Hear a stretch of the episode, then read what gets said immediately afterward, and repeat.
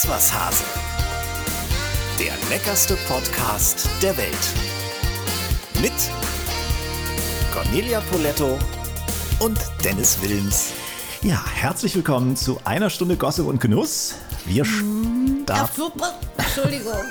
Ich wollte jetzt einfach reinquatschen. Nee, es ist. Mach, mach ruhig. Ich wollte Moin, Häschen und Nasen sagen. Ja. Das ist ganz süß von dir. Und ich wollte sagen, wir starten in den April 2022.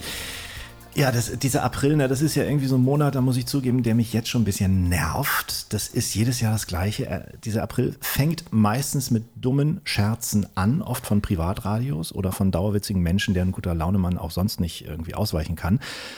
Dann kann sich das Wetter meistens nicht entscheiden. Es war ja schon im März so ein bisschen frühlingshaft. Da war man so ein bisschen angefixt und dann bekommt man meistens vom April nochmal so richtig auf die Fresse. Das passiert ja Hast auch gerade wieder. Bin ich zu negativ? Äh, du bist überhaupt nicht negativ, aber mir fiel dann gleich irgendwie die schlimmste 1. April-Geschichte meines Lebens ein. Muss dir Echt? vorstellen, ich hatte ähm, äh, tatsächlich einen äh, wunderbaren Hybrid von BMW zur Verfügung gestellt bekommen, so ein siebener Monster, ja. Und äh, wollte mit meiner kleinen Tochter damals äh, zu einer Veranstaltung fahren, sie vorher absetzen bei meinen Eltern. Und sie hat die ganze Zeit mit meinem neuen kleinen Portemonnaie gespielt. Und wir fahren an die Tankstelle. Ich dachte, wir tanken noch mal ganz schnell. Ich war aber schon fast in Nordrhein-Westfalen. Und plötzlich, in dem Moment, wo das Ding da drin hängt, ähm, fange ich an, mein Portemonnaie zu suchen. Portemonnaie, Portemonnaie weg. Okay.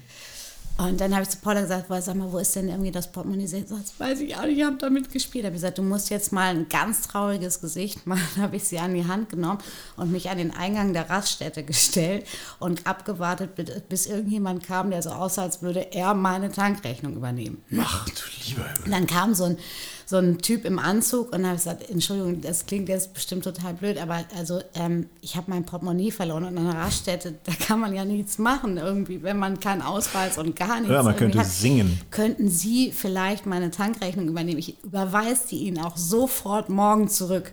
Und dann hat er gesagt, ja, aber woher soll ich denn wissen, wer Sie sind und wer, wo ist denn Ihr Auto? Habe ich gesagt, ja, da vorne, also es ist nicht mein Auto, es ist ein geliehenes Auto.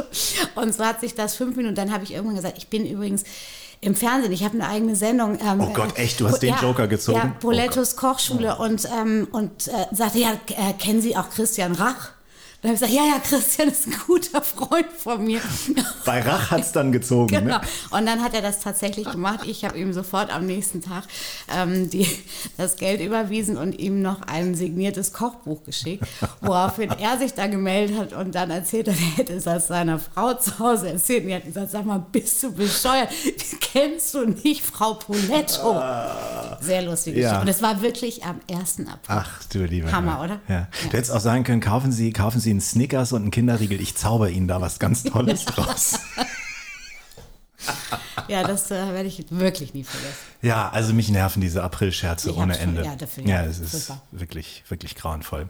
Ich meine, grundsätzlich der Monat, sagt dir der was? Ich meine, was findet man am April gut? Ne? Der Winter ist noch nicht ganz vorbei, der Frühling ist auch noch nicht irgendwie auf Hochtouren. Ich finde den April überflüssig wie Übergangsjacken. Ja, ich sehe ich sehe es auch so. Also das einzig Positive ist, dass meine Mutter und mein Vater beide im April äh, Geburtstag haben. Ansonsten ähm, kann ich dem April auch nicht viel Ja. gewinnen. Was hast du so getrieben seit äh, unserem sensationellen äh, äh, Podcast mit Tim Melzer? Äh, ja, also äh, ich bin natürlich äh, noch sehr, sehr oft ähm, angesprochen worden auf äh, Kitchen Das Impossible. glaub ich. Ich habe viele, viele Menschen äh, gehabt, äh, die größtes Mitleid hatten und ähm, auch ähm, danach, so wie ich, Tim als Ratte bezeichnet haben. ähm, ja, das, das hing mir tatsächlich erstmal nochmal so eine Woche nach und ähm, witzigerweise habe ich genauso wie damals nach Norwegen wieder einen Hexenschuss bekommen. Ich konnte mich kaum bewegen.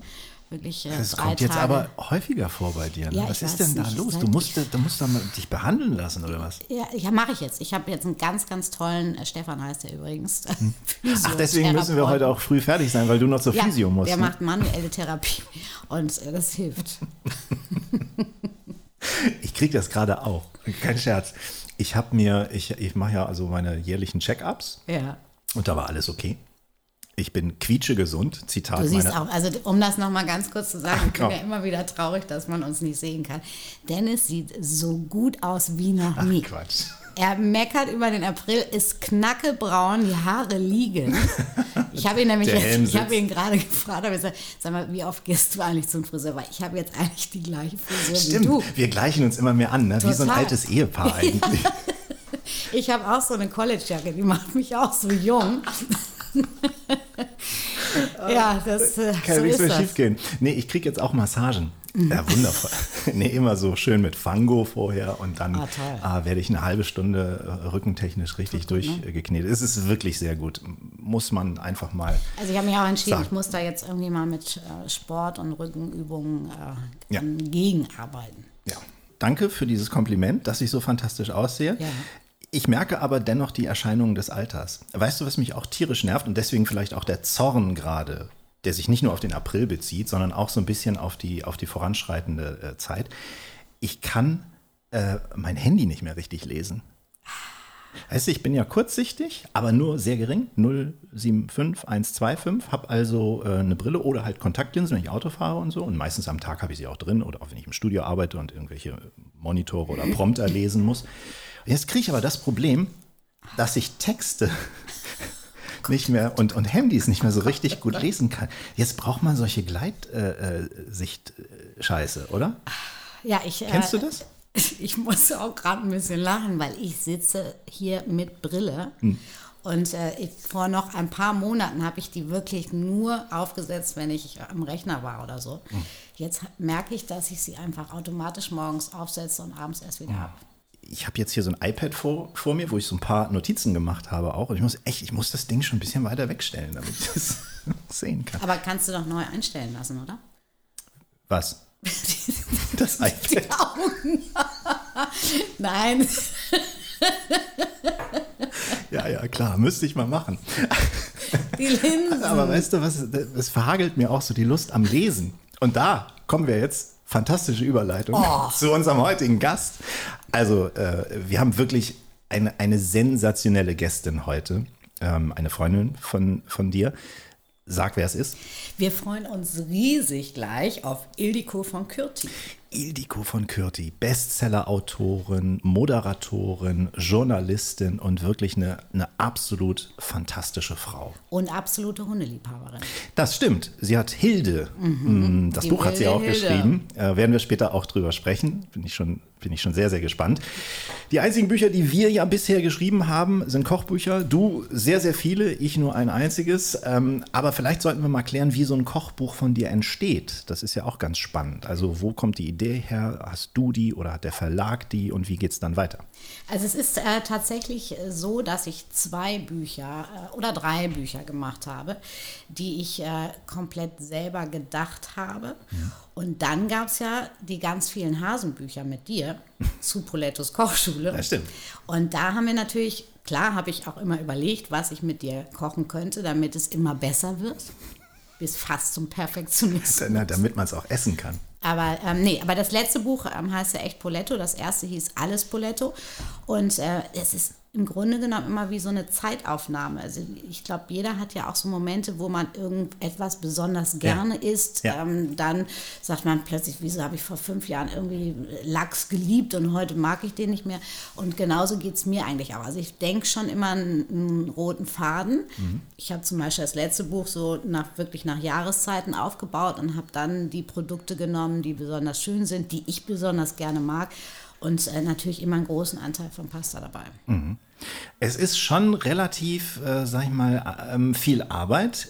Ich habe ja bisher viel. nur eins gemacht, das habe ich komplett selber gemacht. 66 Rezepte, da geht es um Brain Food, also Lebensmittel, die unserem Gehirn gut tun, auch noch mit so einem kleinen Wissensanteil und so. Und ich weiß noch, als dieser Abgabetermin immer näher rückte, ähm, da habe ich wirklich äh, ordentlich mich äh, sputen müssen, habe mich dann auf Mallorca irgendwo eingeschlossen in so eine Finca, um dann stringent zu arbeiten wir müssen das ein bisschen erklären. Die Fotos, man muss ja dieses Essen auch kochen und fotografieren. Dafür gibt es auch Fachfrauen und Fach, Fachmänner, die das machen, Absolut, die nichts also anderes die machen. Ne? sogenannten Food Stylisten. Genau. Und ähm, es ist tatsächlich so, dass ich ähm, eigentlich gerne dabei bin bei den Produktionen. Mhm. Ich mittlerweile aber auch einen Lieblings-Food Stylisten habe, Pio übrigens ähm, super. Und äh, wir alles durchgehen im Studio und ähm, ich ihm genau äh, erzähle, wie ich das gerne hätte. Und äh, er das mittlerweile irgendwie schon, ja, der hat die Poletto Bildsprache verstanden. Und, äh, aber nichtsdestotrotz, also die Rezepte kommen von mir. Das ist übrigens das, was ich am meisten hasse bei diesen Buchproduktionen. Es ist ein bisschen eine Fleißarbeit, oh, ne? Ja, und ich bin, weißt was, ich, ich bin so ein Perfektionist. Also ich, wenn ich die Rezepte schreibe, dann koche ich die eigentlich sozusagen im Kopf nochmal nach Natürlich gibt es auch manchmal Dinge, die ich ähm, nochmal abwiegen muss und so weiter. Aber äh, wenn das nicht so genau beschrieben ist, wie ich es auch koche, dann mag ich das nicht. Also ich habe natürlich auch immer mal jemanden, der Rezepte für mich schreibt. Ich muss immer irgendwie noch was dran ändern. Das ist einfach so. Ich kann es, es ist so. Ja. Ähm, wie lange dauert ungefähr ein Buch bei dir? Also von der Idee bis zur kompletten Umsetzung? Von Idee bis Umsetzung kann es ungefähr ein halbes Jahr reden. Mhm. Mhm. Auf welches Buch hast du am meisten Feedback bekommen bisher? Also das, was tatsächlich das meiste Feedback hatte und auch das erfolgreichste war, war witzigerweise das erste. Ach echt? Mhm, mh, ja. Alles Poletto haben wir, ich weiß es nicht, wie der Stand heute ist jetzt. Ich glaube, jetzt gibt es es sogar gar nicht mehr, aber haben wir viele, viele tausend von verkauft. Mhm. Krass. Ähm, aber es bringt mich übrigens auf eine gute Idee. Was denn? Eigentlich hätte ich mal wieder Lust auf ein Kochbuch. Ja. Ja, weil, weißt du, das ist so, dadurch, dass ich ja noch mein tolles Magazin jetzt habe und da ja auch immer circa 40 Rezepte zu produzieren sind, ähm, ist das irgendwie so ein bisschen nach hinten gefallen, die Idee. Aber eigentlich müsste ich das mal wieder machen. Ja, gibt es da eigentlich so eine bestimmte Frequenz, in der ihr Fernsehköche und Köchinnen äh, sowas raushauen müsst oder solltet? Nee, gar nicht. Also da, also damals zu Paulettes Kochschulzeiten, klar, ne, da haben wir natürlich immer ähm, entsprechend äh, der Sendungen und Rezepte, die wir hatten, dann wieder neue Bücher produziert. Aber ansonsten, also echt Poletto ist jetzt ja auch schon drei Jahre alt. Ja, also wir können auch, äh, finde ich. Wir können ja auch nochmal drüber nachdenken, ob wir doch nochmal was zusammen machen. Ja. So ein cooles Kochbuch. Ich, ich wollte es dir auch gerade vorschlagen. Vielleicht ja auch mit Einbezug dieses Podcasts und mit den Signature Dishes unserer Gäste, die wir dann vielleicht ein bisschen pimpen. Sounds like a plan. Sounds like a plan. We only need a Verlag. Aber das, das, das ist das sich. kleinste Problem. Das ist das kleinste. ähm, sehr schön. Wir kommen auf jeden Fall, da sind wir ja jetzt schon im kulinarischen Bereich. Wir kommen zum Lebensmittel der Woche und das ist heute ein, ein spannendes, wobei ich nicht so richtig weiß, wann heißt es eigentlich wie, dieses Lebensmittel. Ich kenne es als Lauch und ich kenne es auch als Porree. Gibt es da irgendeine Regel? Nee, ne? Also äh, habe ich mich tatsächlich auch noch nicht so viel mit beschäftigt, glaube ich aber nicht. Also es gibt hm. einfach zwei Bezeichnungen. Also es gibt ja Lauch, Zwiebeln, ähm, Frühlingslauch, Porree, also. Hm. Lass uns mal ein bisschen die Theorie abgrasen und hören, was das überhaupt für ein Lebensmittel ist. Das Lebensmittel der Woche. Mit freundlicher Unterstützung von Eat Smarter. Lauch oder Porree. Schon um 2100 vor Christus wurde dieses Gemüse aus der Familie der Liniengewächse angebaut. Im alten Ägypten sollen sich die Arbeiter, die die Pyramiden erbauten, mit Porree ernährt haben. Porree gehört zu den wenigen Gemüsesorten, bei denen die Botaniker die ursprüngliche Heimat nicht kennen, sondern nur vermuten, und zwar im Mittelmeerraum. Es gibt zwar diverse Sorten, tatsächlich unterscheidet man aber nach Jahreszeit. Also zum einen Sommerporri, der zeichnet sich durch langsam, eher dünnen, besonders zarten äh, langen, nicht langsam dünnen und besonders zarten Schaft aus. Das Grün ist relativ hell und dann gibt es Herbst- und vor allem Winterporree. Der hat in der Regel nur einen kurzen, dicken, weißen Schaft, während der dunkel- bis blaugrüne Teil besonders lang ausfällt. Porree ist viel milder in Geschmack und Geruch als seine engen Verwandten Zwiebeln und Knoblauch. Er besitzt aber weitgehend die ähnlichen oder gleichen Wirkstoffe, allen voran die ätherischen Öle, die dafür sorgen, dass die Darmflora intakt bleibt und böse Bakterien oder gar Pilze wenig Chancen haben. Drin stecken aber auch viele Vitamine, B, C, Beta-Carotin auch sowie Kalium und Calcium. Punkten kann Porree außerdem mit Zink und Fluor, die für gesunde Haare, Nägel und Zähne sorgen. Soweit unsere Recherchen. Jetzt Sie, Frau Poletto. Fällt dir zu Lauch was ein? Ja, zu Lauch fällt mir ähm, eine der schönsten Vorspeisen von Heinz Winkler ein damals. Das war ein Hummersalat mit äh, einem äh, ganz kurz blanchierten äh, Lauch, der in Streifen geschnitten wurde, mit einem ganz, ganz tollen French Dressing abgeschmeckt und mhm. ähm, schwarzem Trüffel. Fantastisch. Äh, ich liebe Lauch. Ähm, ich finde, man, der ist so schnell gemacht. Den kannst du zack, zack runterschneiden, einmal durchschwenken. Du kannst eine Lauchquiche, eine Tat machen. Du kannst ihn einfach nur kurz in, in ein bisschen Olivenöl äh, schwenken, ganz äh, pur lassen. Ja. Du kannst ihn gratinieren. Also es gibt äh, tolle, ich, ich, mag den auch. Ich mag, also dieser Geschmack pimmt eigentlich auch viele Gerichte für mich auf. Ne? Und du hast ja, der ist eben tatsächlich nicht so zwiebelig. Ja, genau. Ne? Also ist ganz mild. Und du hast es auch gerade schon gesagt, man kann ihn in, in Wraps, äh, kann man ihn super einbinden. Ich kenne auch Lasagne mit Lauch, finde ich total geil. Natürlich Kartoffellauchkuchen, sowas wie eine Quiche, ne? Oder Käselauchsuppe. Oh. Gott, also wirklich, das, ich liebe Käselauchsuppe. Kohlsuppe mit Lauch kann man machen. Lauchcremesuppe gibt es ja auch. Es gibt Eintöpfe mit Lauch, äh, Nudelaufläufe, Schinken, Lauch, Macaroni, das ist auch super lecker. Ähm, Hackfleischeintopf mit Lauch, Kartoffelpfanne mit Lauch, also wirklich großartig dieser zarte Sommerlauch oder Sommerpori, der schmeckt äh, natürlich auch roh, ne? beispielsweise mm. in Salaten sehr gut. Ähm, sollte man aber kurz blanchieren für empfindliche Mägen, damit er, also ganz kurz blanchieren, damit er ein bisschen bekömmlicher wird. Und ansonsten ist er, wie ich finde, du hast genau das Richtige gesagt, nicht so heftig wie Knoblauch oder, genau. oder auch nicht so heftig wie Zwiebel, das ist eigentlich ideal. Das Einzige, was ich bei Lauch immer finde, also wenn, es gibt nur zwei Möglichkeiten für mich, entweder tatsächlich den jungen äh, Lauch und äh, roh irgendwo mit eingearbeitet. Wenn ich ihn allerdings gegart esse, mag ich ihn nicht, wenn er zu hart bleibt, also mhm. zu al dente. Also der darf ruhig ein bisschen, nicht matschig natürlich. Lätschig, ne? wie der Schwab sagt. Aber dann, dann kommt der Geschmack nochmal schön ja. raus. Das geht mir übrigens bei weißem Spargel auch so. Ja. Wenn ihr auch Tipps für uns habt, was könnten wir hier mal als Lebensmittel der Woche behandeln, dann kriegt ihr den Kontakt zu uns ganz einfach per E-Mail podcast.iswashase.de. Da sind wir immer dankbar für Vorschläge und natürlich nicht nur für die Vorschläge des Lebensmittels der Woche, sondern auch gerne Gästevorschläge. Wenn ihr jemanden mal bei uns hören wollt, den wir einladen sollen, immer her damit. Wir haben noch ordentlich ein paar auf der Liste, aber Inspiration kann man mal gebrauchen. Ne? Absolut. Ganz genau. Damit kommen wir zu unserem heutigen Gast oder zur Gästin. Die gehört nämlich zu den meistgelesenen Schriftstellerinnen Deutschlands. Ihre Bücher wurden in 21 Sprachen übersetzt. Es wurden auch Bücher verfilmt. Außerdem ist sie Journalistin, Kolumnistin, Moderatorin. Wir sind sehr, sehr stolz, dass sie unsere Einladung angenommen hat. Hier ist Ildiko von Kürti. Hallo, ich freue mich sehr, dass ich hier zu Gast sein darf. Hallo Ildiko, wir freuen uns riesig, dass du da bist. Ildiko, was hast du für ein Verhältnis zu Lauch? Sagt dir das Gemüse irgendwas? Ähm, zum Lauch habe ich das Verhältnis, dass ich weiß, dass es unter jungen Leuten mittlerweile eher ein Schimpfwort ist, glaube ich. Der, der, der äh, lauchige Phänotyp ist eher der etwas dürr geratene, hagere, emporgeschossene. Ansonsten ähm, habe ich kein enges Verhältnis zum Lauch und ich wüsste auch gar nicht spontan zu sagen, ob es wirklich dasselbe ist wie Porree, aber da werdet ihr mir ja wahrscheinlich weiterhelfen können. Ja, ja, ist es. Aber witzig ist, dass du diesen Zugang gleich über die Sprache gefunden hast, ne? Du, Lauch ist ein akzeptiertes, nicht sehr schlimmes Schimpfwort, aber schon eben wie gesagt, der hoch aufgeschossene Schlacks ist der Lauch. Was hast du für ein Verhältnis zum Essen? Bist du, bist du, ähm, bist du Essensproduzentin, also, also kochst du oder bist du eindeutig besser als Konsumentin? Konsumentin?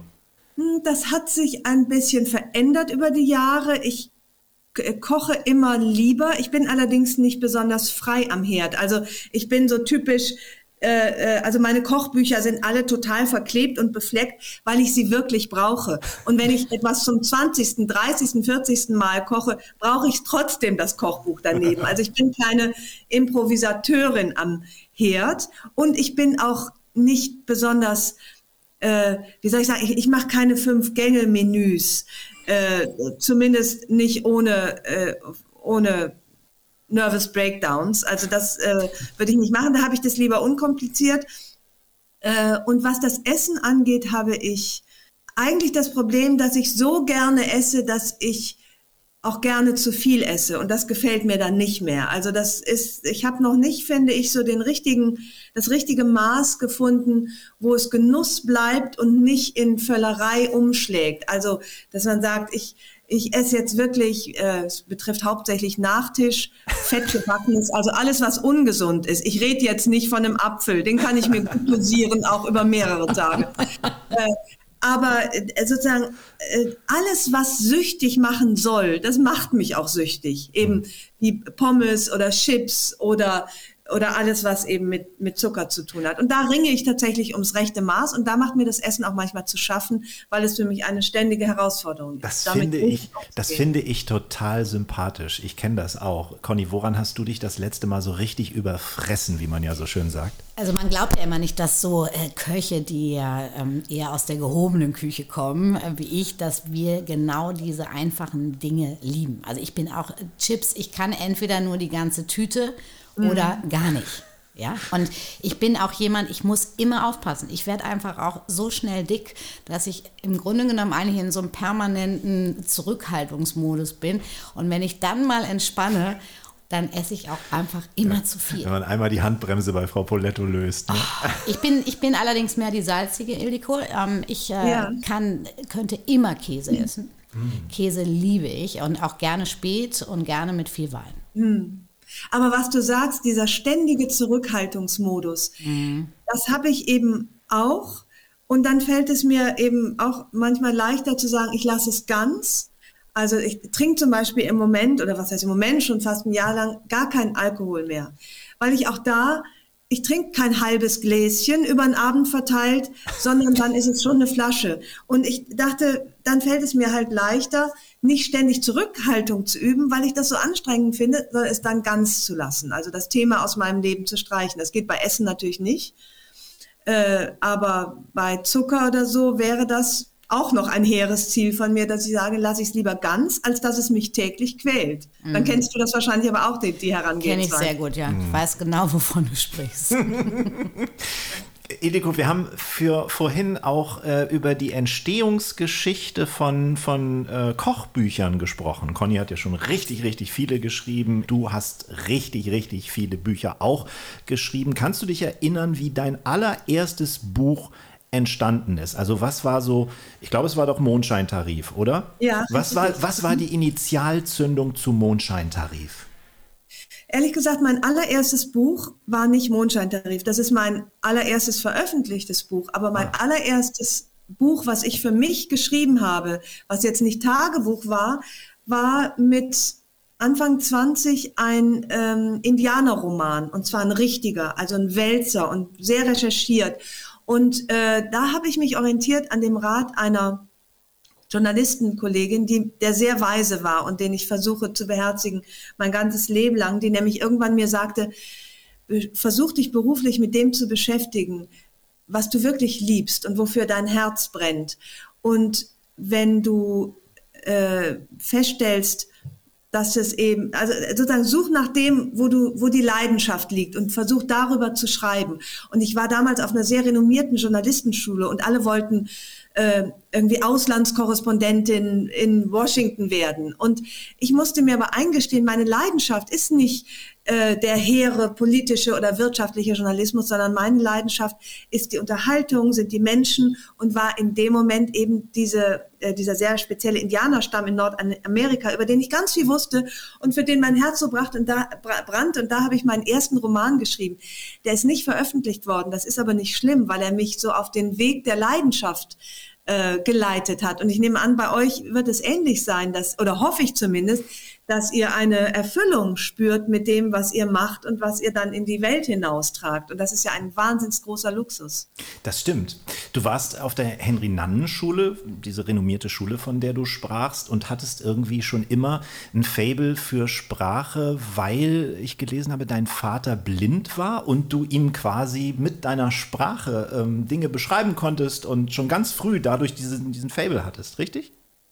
Das ist richtig. Äh, dass ich war praktisch ab dem Moment, wo ich sprechen konnte, äh, war ich auch auf Sprache reduziert. also es ist ja auch eine Reduktion, weil ich konnte nicht mit Blicken kommunizieren mit ihm. Ich konnte nicht so das Schmollmündchen machen und irgendwie niedlich gucken. Es musste alles ausgesprochen werden. Ich bin nie gesehen worden. Das ist schon auch prägend, aber es war eben insofern auch prägend, als ich äh, sofort angefangen habe, alles zu beschreiben. So quasi mein erster Satz war Papa Vorsicht Stufe. Ich muss ihn ja immer führen auch und habe ihm beschrieben, wie die Welt aussieht und was ich sehe und was er eben nicht sah. Ich war eigentlich seine Augen durch meine Stimme. Ja, du hast gesagt, äh, du bist jo Journalistin oder Schriftstellerin geworden, weil du nichts anderes konntest. Das ist ja ein bisschen tief gestapelt, ne?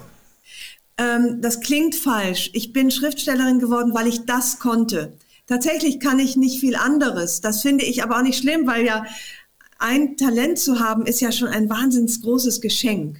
Conny, für dich gab es auch keinen anderen Weg. Das hatten wir ja schon ein paar Mal besprochen. Du kommst ja, ja aus einer Ärztefamilie mhm. und äh, das wäre für dich äh, undenkbar gewesen. Ne? Nein, es war, es war äh, eigentlich mal mein Traum, tatsächlich Tierärztin zu werden. Da ich aber in der Schule immer sehr, sehr faul und Klassenclown technisch unterwegs war, ähm, habe ich eben tatsächlich meine Leidenschaft, die ich immer schon als Kind hatte, fürs Essen ähm, zu meinem Beruf gemacht. Und das ist für mich das Größte, dass ich mich das getraut habe, weil mich am Anfang wirklich viele versucht haben, davon abzuhalten, weil das so ein harter Job ist, weil das ähm, mhm. so, so, eine Männerdomäne ist, äh, weil es lange Arbeitszeiten hat. Man denkt immer noch an große Töpfe, die man schleppen muss und so weiter.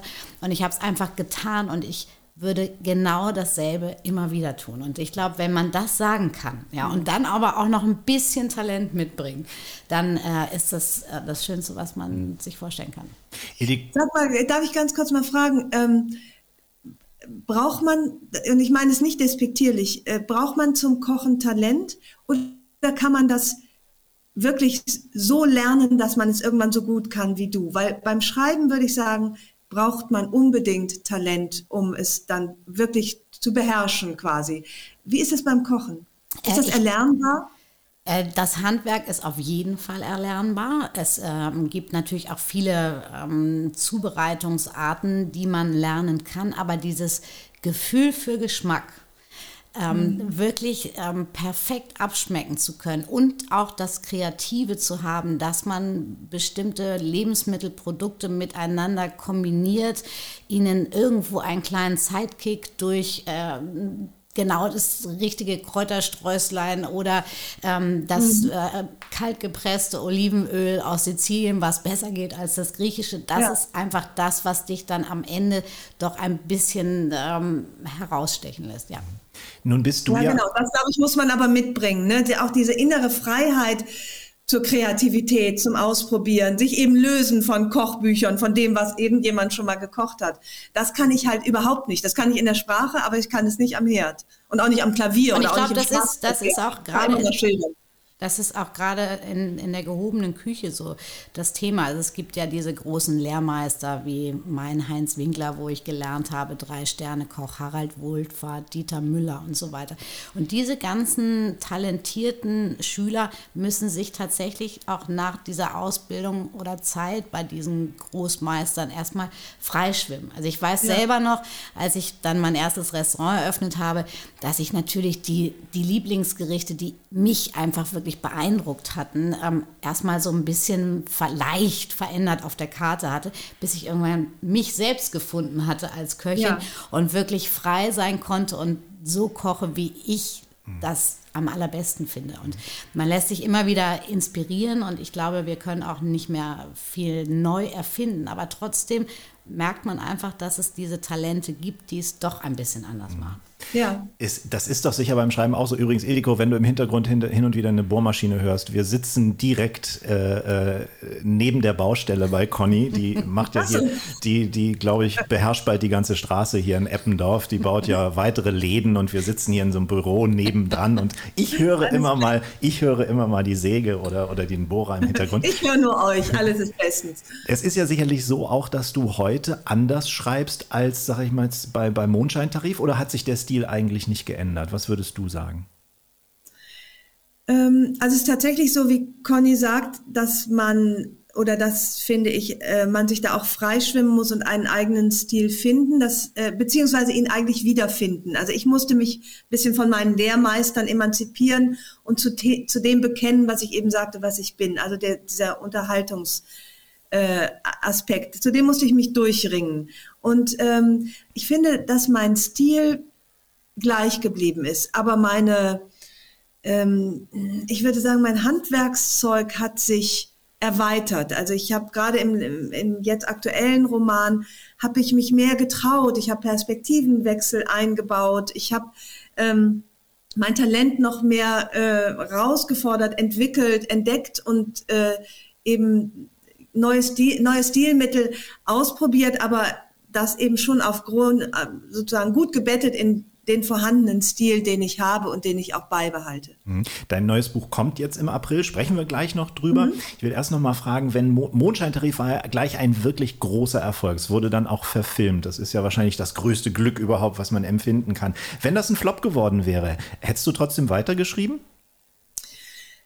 Ich war ja immer schon Schreibende. Also ich war ja bereits Journalistin, als ich Mondscheintarif äh, geschrieben habe und äh, das dann so erfolgreich wurde.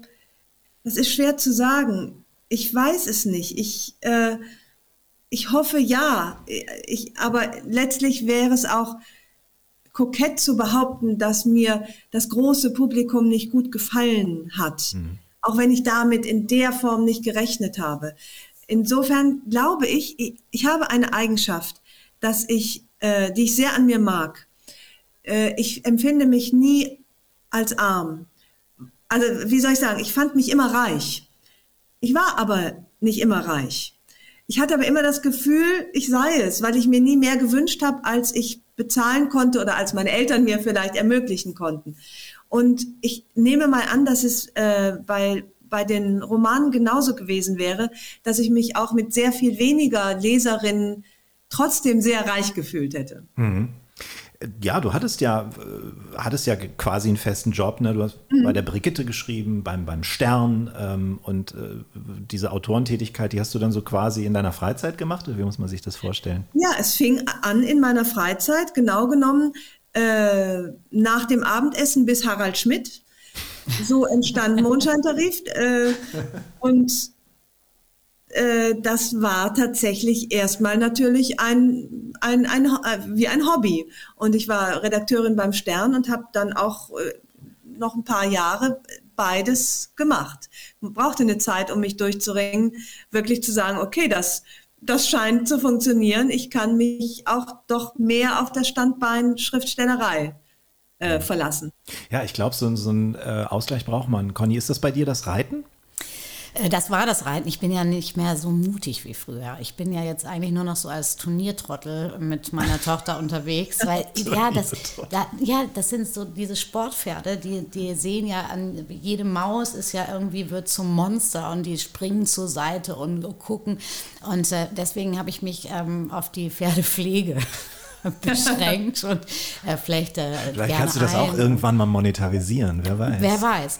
Nein, also äh, es ist tatsächlich, äh, das äh, teilen ja Ildiko und ich auch, für mich äh, unglaublich schön, mit den Hunden meine freie Zeit zu verbringen, rauszugehen, ähm, mit den Tieren. Also das ist so mein Ausgleich, Laufen und wie gesagt, das Reiten nicht mehr ganz so, das ist vielleicht auch dem Alter geschuldet. Ich bin ja. einfach nicht mehr so mutig.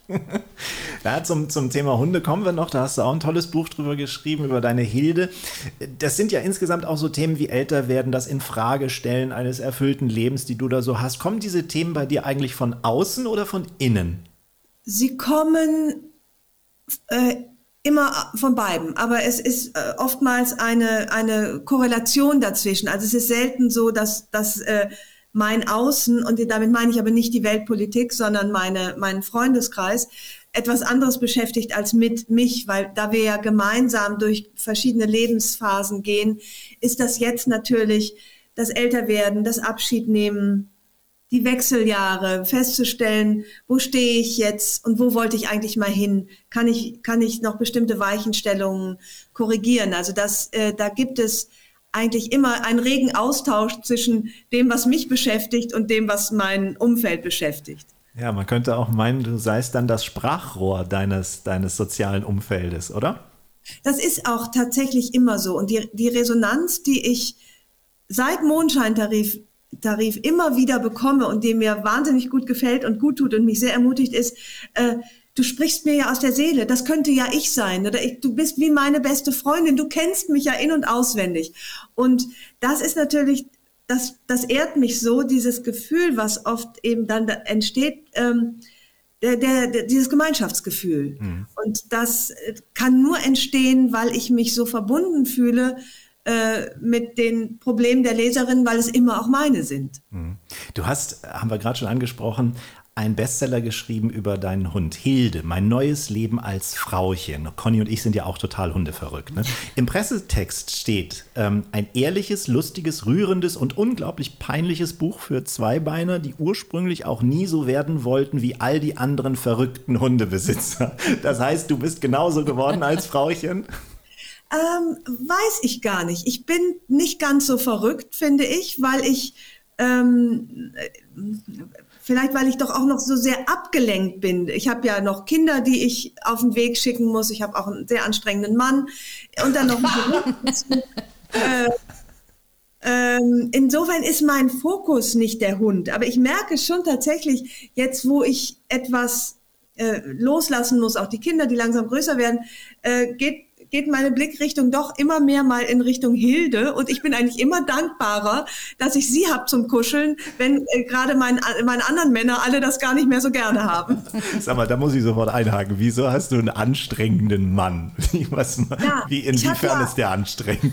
Ja, der ist ja so, ach, der ist ja so klug und dann ist der so anspruchsvoll und dann äh, weiß der so viel. Ich weiß er natürlich auch viel besser. Ach, ja, wie lästig. Besser. Ähm, also er ist kein, er ist ein Besserwisser, weil er es auch leider eben meistens besser weiß. Und ähm, da muss man sich halt immer auseinandersetzen. Deswegen hatte ich ja bei der Hundeauswahl, erstens wollte ich ein Mädchen und zweitens wollte ich ein anspruchsvolles Tier, was äh, mich nicht kritisiert und was nicht zu sehr fordert, weil das habe ich ja eh schon zu Hause. Und da ist Hilde sehr gut gelungen, finde ich, weil sie so genügsam ist. Und das ist mein Mann eben nicht. Verstehe. Du hast ähm, auch eine Talkshow moderiert, Dickes B, kann ich mich auch noch dran erinnern, mit äh, Jörg Thaddeus. Das ist ja ein Mann, den ich auch wirklich sehr verehre. Er hat auch tolle Bücher geschrieben. Ja. Rette mich nur ein bisschen ist wirklich ein oh, sensationelles ja. Buch. Ähm, hatte ich irgendwann, hattest du keine Lust mehr auf Fernsehen oder warum, warum äh, ist das? Also das, nee, das Fernsehen hatte nicht so große Lust auf mich, wie ich auf das Fernsehen. Ah, okay. Ich habe diese Sendung äh, weiß ich nicht, zwei, drei Mal gemacht und dann verlepperte das so. Ich war damals aber auch, glaube ich, noch nicht so weit. Und jetzt gibt es aber, sozusagen, äh, strecken wir immer mal wieder die Fühler nacheinander aus, weil ich ja Fernsehen, äh, Conny, dir wird es wahrscheinlich ähnlich gehen, immer noch ein, ein tolles und auch beeindruckendes Medium empfinde, weil wir damit ja aufgewachsen sind. Da war Fernsehen noch was Tolles. Da verband es noch die Menschen. Da gab es noch Dalli Dalli und Wetten das und, und äh, es war, hat, man hatte so einen gewissen Respekt vor dem Medium und den habe ich nie verloren. Gut, den verliere ich augenblicklich, wenn ich aus Versehen irgendwie seppe und bei irgendwelchen nackten Männern lande, die sich einem Kreis von Bräuten anbieten. Aber äh, ich habe so, ich habe immer noch eigentlich, denke ich, ich passe da ganz, ich passe da langsam ganz gut rein. Ich, ich, mhm. äh, ich sehe, ich sehe mich und das Fernsehen demnächst mal zusammen. Ja, da sind wir sehr gespannt. Aber Conny, wie ist es bei dir? Du bist ja auch schon sehr lange im Fernsehen. Ich mache es jetzt auch schon über 20 Jahre. Bei mir ist es so, dass der, der Zauber verliert sich doch sehr über die Jahre. Okay. Wie ist es bei dir? Finde ich gar nicht. Also mir, mir macht das immer noch äh, wahnsinnig viel Spaß. Es ähm, ist auch so eine, so eine Komfortzone, weil ich das, was ich im Fernsehen mache, ist das, was ich liebe. Mhm. Entweder koche ich oder ich rede. Und das, oder beides. Oder, ich wollte gerade sagen, oder, oder beides. beides. Und das, das macht mir einfach total viel Spaß. Und ich mag eben auch, so wie Eliko sagt, diese Resonanz von, von Zuschauern, die ähm, natürlich ähm, mich auch immer wieder ermutigen, das weiterzumachen, weil es ihnen gefällt. Mhm. Und wenn man gefällt und ähm, auch erfolgreich damit ist, dann ist das ja auch etwas, was, was so viel Spaß bringt. Das stimmt. Äh, für, für mich ist es oftmals der, der kleinstmögliche Kompromiss von Leuten, die wirklich sehr viele und sehr unterschiedliche Vorstellungen haben. Und deswegen finde ich es mehr und mehr anstrengend. Deswegen finde ich so ein Format, was wir jetzt hier machen, uns selbst zu produzieren in einem Podcast, egal wie lange wir jetzt quatschen, völlig egal, das finde ich viel befriedigender inzwischen als Fernsehen zu machen. Oh ja, oh, das hätte ich nicht gedacht. Hm? Ja. So ist es bei mir aber. Ja, wirklich. das kann ich mir vorstellen. Man ist natürlich viel mehr, ähm, viel weniger selbst und mehr fremdbestimmt als in einem Podcast. Ich bin ja auch Gastgeberin von einem Podcast und das genieße ich auch sehr, die Konzentration auf genau den Menschen, den ich jetzt auch äh, um mich haben will. Auf den ich auch Lust habe, genau. Auf den ich mhm. Lust habe, das ist natürlich ein extremer Luxus, der beim Fernsehen sicherlich nicht so ausgeprägt ist. Das, ja, äh, ja immer, immer, wenn viele mitmeschen, viele Köche verderben vielleicht nicht den Brei, aber verändern ihn, äh, ja. vielleicht immer im eigenen Sinne. Das stimmt. Du hast 2016 ein Theaterstück auch geschrieben. Äh, Liebeslügen oder Treue ist auch keine Lösung, heißt das. Ist das Schreiben eines Theaterstücks ein ähnlicher Prozess wie das Buchschreiben oder unterscheidet er sich komplett? Das unterscheidet sich sehr. Äh, es ist natürlich nur Dialog. Und ich hab, äh, hatte beim Theaterstück viel mehr das Publikum auch noch vor Augen, weil die, die, die Reaktion ja so direkt ist und man sie auch direkt praktisch provozieren oder äh, hervorrufen möchte. Deswegen ähm, habe ich das schon als, als eine ganz andere Form der Arbeit äh, empfunden. Das Romanschreiben, das bin wirklich nur ich und meine ProtagonistInnen. Da ist niemand sonst dabei. Da frage ich mich nicht, wie kommt das an? Äh, wird hier laut gelacht, wird da laut gelacht, dann kann nicht gleich der nächste Gag kommen, weil den hört man dann nicht mehr. Das ist alles egal. Da bin ich so in meinem Kosmos mit meinen Freunden und Freundinnen und auch Feinden natürlich zugange. Da spielt niemand sonst erstmal eine Rolle. Das beginnt erst, wenn ich anfange, darüber zu erzählen und versuche meinen Leserinnen das Ganze schmackhaft zu machen und, und die Begeisterung, die ich habe, zu vermitteln. Da kannst du ja, wenn du dein eigenes Theaterstück schreibst, quasi dein Setting bestimmen. Wenn jetzt ein Buch von dir verfilmt wird, ne, wie zum Beispiel es ja die, beim Mondscheintarif war, ähm, wie weit hast du da dann Einfluss drauf und wie weit sitzt du später im Kino und denkst dir, äh, doch ein bisschen anders vorgestellt? Das ist wirklich eine Frage der Absprache. Mondscheintarif habe ich total losgelassen. Das ist ja auch schon wirklich lange her, ähm, weil ich ich wollte ihm da dem äh, Regisseur Ralf Hüttner überhaupt nicht reinfummeln. Warum auch? Ich kann es ja nicht. Und ähm, es wird Zeit, soll verfilmt werden, mein vorletzter Roman. Äh, da halte ich mich auch zurück. Beim nächsten Buch könnte ich mir vorstellen, weil auch mein Selbstbewusstsein ehrlich gesagt wächst, dass ich sage, da ähm, würde ich vielleicht doch ganz gerne mehr mitmischen nicht unbedingt als Hauptrolle, das nicht, aber vielleicht doch beim Drehbuch oder bei der Besetzung, dass ich mich da nicht mehr ganz so zurückhalte. Ich, ich werde sowieso weniger zurückhaltend, je älter ich werde und traue mir mehr zu. Äh, was heute habe ich äh, mein Auto getankt, ob schon der Tankdeckel kaputt war und es ist so ein elektronischer, also der ging nicht mehr auf, war ich wahnsinnig stolz. Äh, statt irgendwie erstmal fünf Typen anzurufen, habe ich einmal äh, bei YouTube äh, die äh, Gebrauchsanweisung gegoogelt und es dann selber geschafft und es war wirklich, wirklich sehr kompliziert. Merkst du, Conny, den gleichen Effekt auch, dass du mit zunehmendem Alter äh, immer selbstbewusster wirst? Ich kann mir das bei dir gar nicht vorstellen. Ich kann mir, ich habe genau, gibt es eigentlich nur in Selbstbewusstsein. In dem oder? Moment, als wir vorher schon ein bisschen gequatscht hatten mhm. und auf Edeko gewartet haben, bin ich rüber zu mir. Wir sitzen ja bei mir im Büro und äh, da war eine Anfrage ähm, von eine, für eine Veranstaltung, die ich vor ein paar Jahren schon mal gemacht habe, die eine Katastrophe war. Und ich habe jetzt einfach mal gesagt, weißt du was, wir schreiben jetzt nicht nett zurück, dass wir da nicht können, sondern wir sagen einfach, nach der letzten Veranstaltung, die eine Katastrophe war und die mir keinen Spaß gebracht hat, wer, bitte frag uns einfach nie wieder.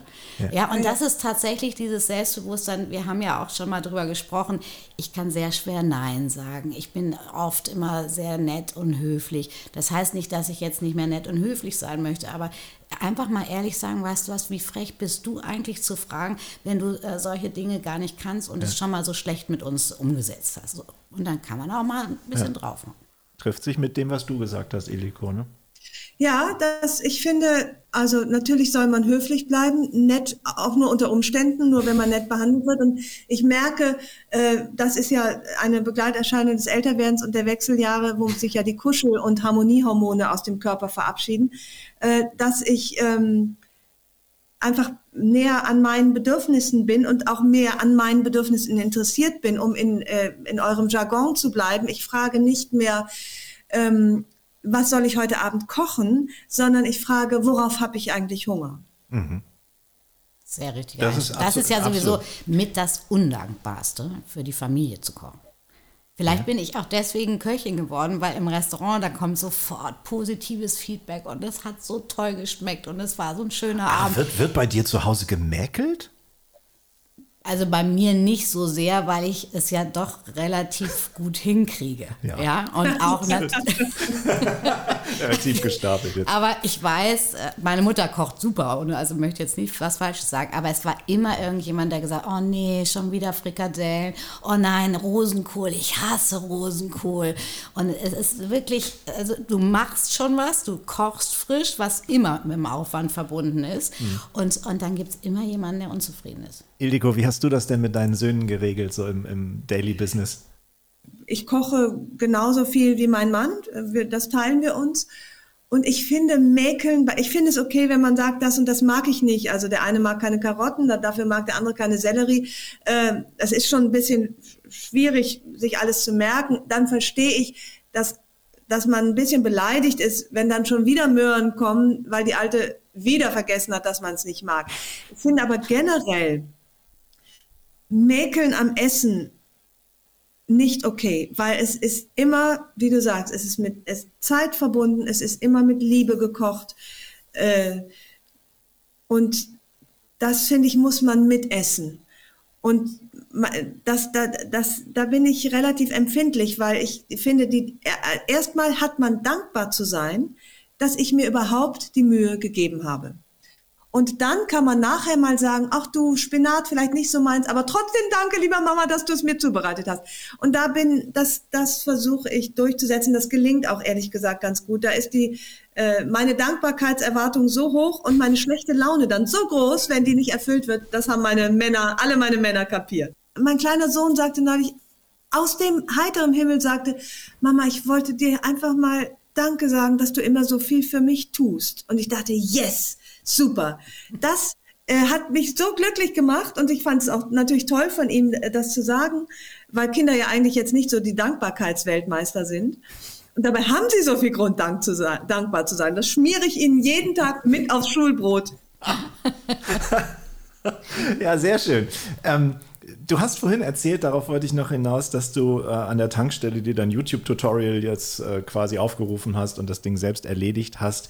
Äh, du schreibst ja Kolumnen in der, bei der Brigitte und fragst da immer Menschen, die sich mit irgendetwas besonders gut auskennen. Deswegen komme ich jetzt da drauf. Was war so dein, dein größtes Learning? Ich glaube, zuletzt hattest du so eine Sinnprofessorin, die auf der mhm. Suche nach dem, nach dem Lebenssinn war oder so. Wo würdest du sagen, was war bisher mein spannendster Impuls, den ich durch die Kolumne bekommen habe, wo ich mal einen oh. Menschen gefragt habe, der sich mit irgendwas auskennt?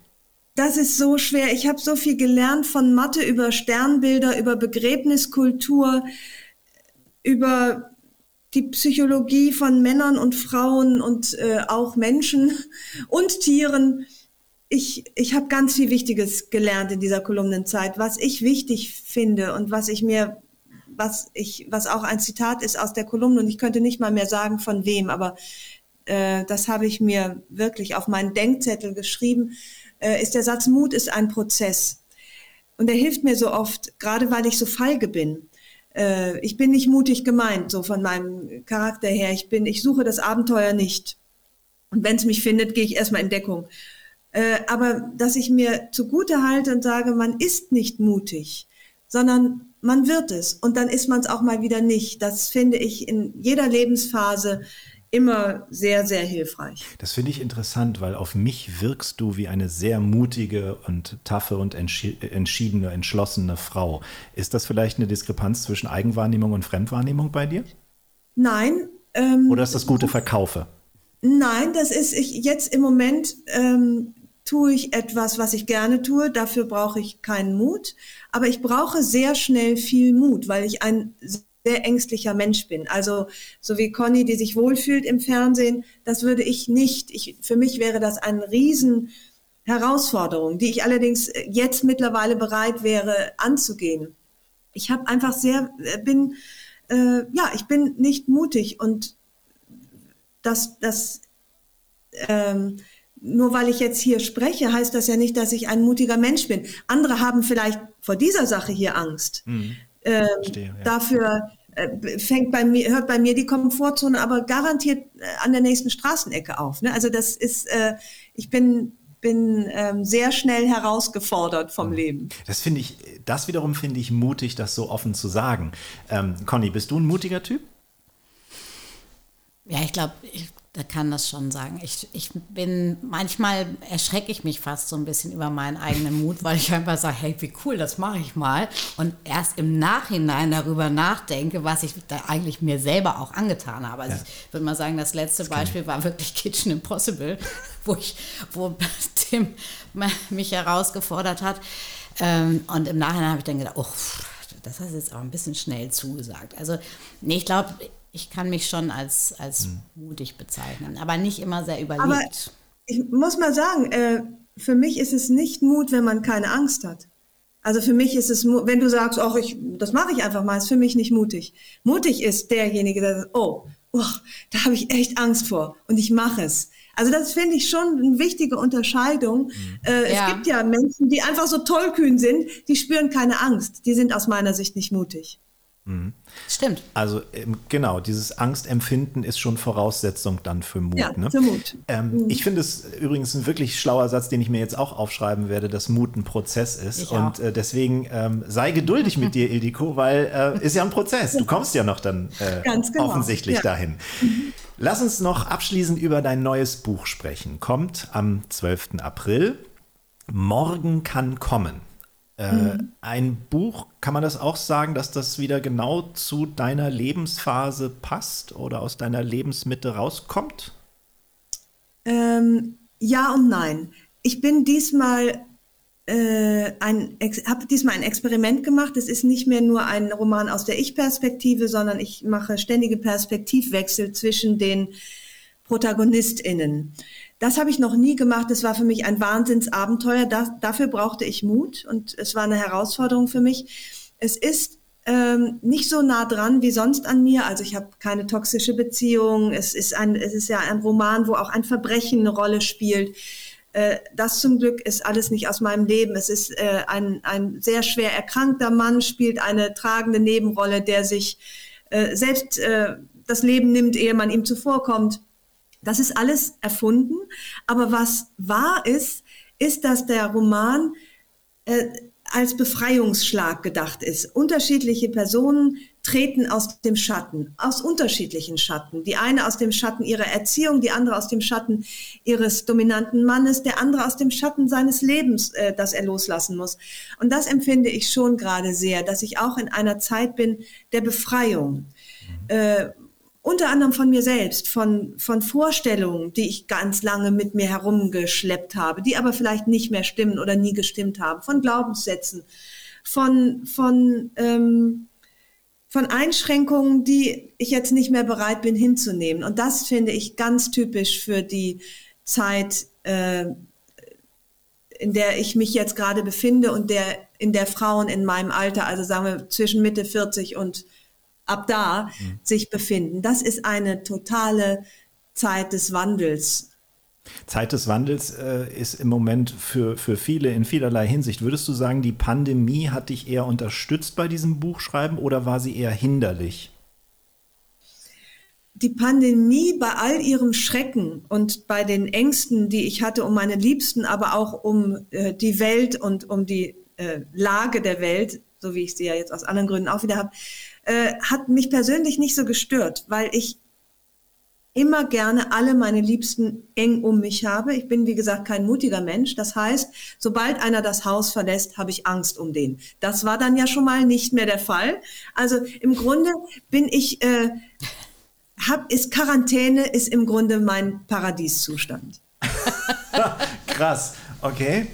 Aber wehe war, wenn mal einer draußen war und dann bei dir die Seuche mit nach Hause einschleppt. Dann geht doch der Angstreflex wieder los, oder? Ja, ich hatte keine übermäßige Angst vor der Krankheit, aber natürlich Angst. Jetzt mittlerweile sind wir alle geimpft und, und bestmöglich geschützt. Ähm, davor hatte ich schon Angst. Aber wie gesagt, dieses ähm, rauswollen in die Welt und was erleben, habe ich ja sowieso nicht. Mhm. Äh, insofern ähm, ist, ist ja der Lockdown ist im Grunde mein geliebter Normalzustand. Ich finde es ja immer eher äh, beschwerlich, wenn ich raus muss wieder. Ja, das versucht mal eine Gastronomin hier neben mir zu erklären. Aber das, das wäre nochmal ein gesonderter Podcast.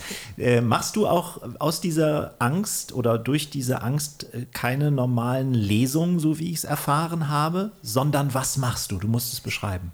Genau, ich habe ähm, auch so, hatte so eine Wahnsinnsbühnenangst und Vorleseangst, Gleichzeitig aber die Rampensau in mir, die sagte, ach komm, du musst da irgendwie, irgendwie willst du es doch auch. Ähm, und habe mir dann eine neue Form der Lesung einfallen lassen, die nämlich keine Lesung ist, sondern im Grunde ein, eine szenische Lesung, eine Show, äh, wo ich nie alleine auf der Bühne bin. Habe sehr oft früher mit Jörg Thaddeus gelesen, jetzt sind es eher Frauen, äh, die an meiner Seite sind. Bettina Tietjen, Saskia Fischer, äh, die, die tollsten Frauen, äh, die da meine Gäste sind ich schreibe praktisch einen Dialog für die Bühne. Ich singe, ich kostümiere mich, demnächst wird getanzt. Äh, also das Tolle ist, dass ich das alles nicht gut können muss, äh, aber gerne tue.